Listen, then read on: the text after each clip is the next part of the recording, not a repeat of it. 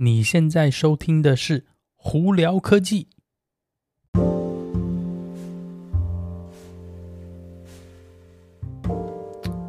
嗨，各位观众朋友们，大家好，我是胡老板，欢迎来到今天的《胡聊科技》。今天美国洛杉矶时间三月二十二号星期三，吼 吼，我们这几天真的不知道是发生什么事情。昨天、前天基本上下大雨连连哦，昨天晚上。哇，那个真的下雨大到今天还把我吵醒。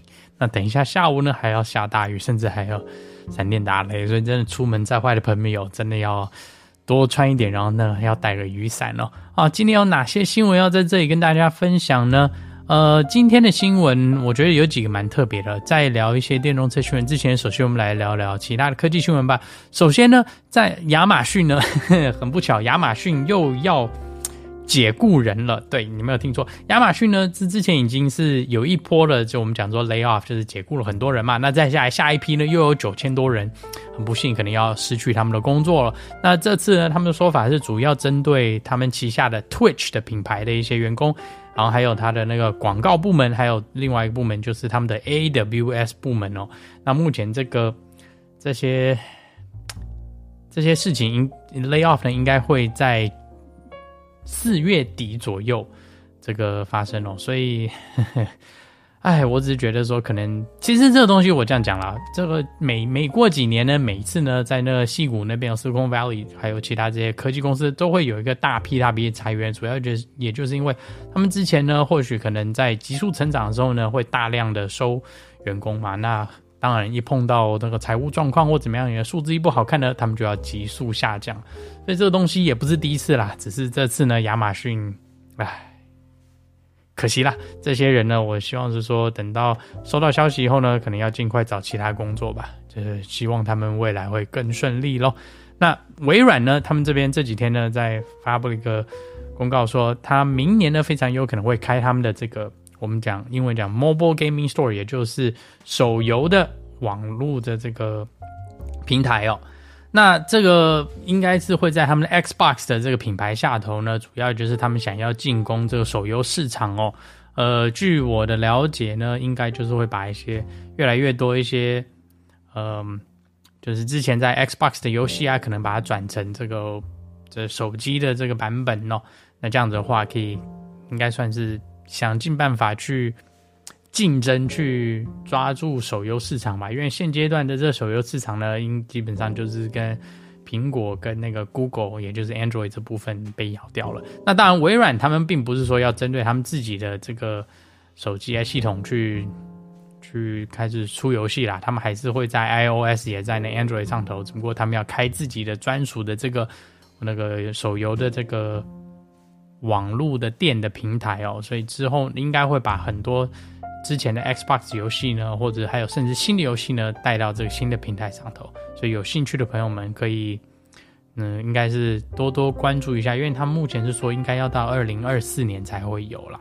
好，那再来我们就聊聊电动车吧。首先，呃，加州呢就有新的这个法案呢，是预估说在二零四五年呢，他们要完全禁止柴油的。卡车哦，那他们希望是说，那卡车呢，在二零四五年以后呢，就是要么是纯电动，要么就是绿能源，或者是呃氢气啊等等之类，就是不要有污染啦。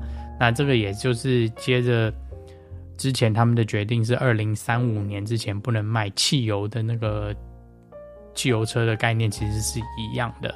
所以呢，家用车二零二三五。卡车、货车，二零四五，所以大家 要做好心理准备。但，现阶段呢，嗯，已经的陆续这些在那个我们讲，呃，汽车产业呢都已经有在做这个布局了。所以呢，这些这些年份的这个截止日呢，应该可以达到，只不过中间可能会有一些转变的时间呢，可能大家就需要适应一下了。那再来聊聊那那个有关电动车的这个电池哦，CATL 就是中国一个非常大的这个电池制造厂呢，也就是那个提供特斯拉的 LFP 电池的这个公司哦，他们说他们现在呢下一个版本的麒麟电池哦，呃，也就是四六八零版本的电池，他们会比其他品牌的四六八零电池多百分之十三的电。呃，我觉得这不错啦。呃，这个电池的发展一向都是对那个电动车的发展是有直接的关联性。那你有办法是同样大小、同样重量电池，可以有办法让它变得更好，储存更多电的话，那对电动车的这未来续航力也是有好处嘛。那同样的，你就这样想，你如果可以用比较少量的电池达到同样的续航力的话，相对来说，电池的减量呢，车子也会变轻，那续航力也就自然会增加。所以，而且成本也会降低。所以呢，这个这个东西一定是好的。那只不过现阶段呢，这个电池它们什么时候会出来呢？哎，其实已经马上就要出来了。他们已经有几个在中国电动车品牌已经要使用这电池。目前好像是预估下个月还是过几个月就会开始交车，所以大家可以那个做些功课看看。那这有些人一定就会问到说，这些新的电池什么时候会到其他品牌车子呢？目前还不知道。那这些车子电池会不会到？特斯拉呢，我们也不是很确定啦。但 CATL 是那个特斯拉蛮大的一个这个呃电池供应商，我想这个电池应该是迟早会到特斯拉手上，只是什么时候我们不是很确定哦。好，那我们再来聊聊 Hyundai 的品牌下头的两个电动车。首先 Hyundai Ionic 六呢，呃，他们现在是那个发布说，只要是新车车主呢，在下来的两年的充电，在美国呢都是免费的哦。那充电平台是什么？Electrify America。那它是，而且这个蛮特别，是这两年是无限次数的这个免费充电，只不过每一次呢，你最多只有三十分钟的充电时间哦，并且最高充电速度到三百五十 k 瓦哦。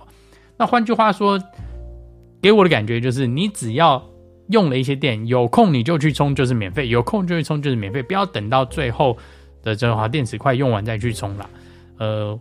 因为它每次的时间固定都是三十分钟嘛，那这样的话一定可以，就变成说你要比较常去使用充电桩，但是再下来两年免费，我觉得还不错啦。只不过以现阶段，我个人还是建议大家是说，电动车不应该依赖外面的充电桩，还是主要以家里充电为主，才是对你来说最省时的。那当然。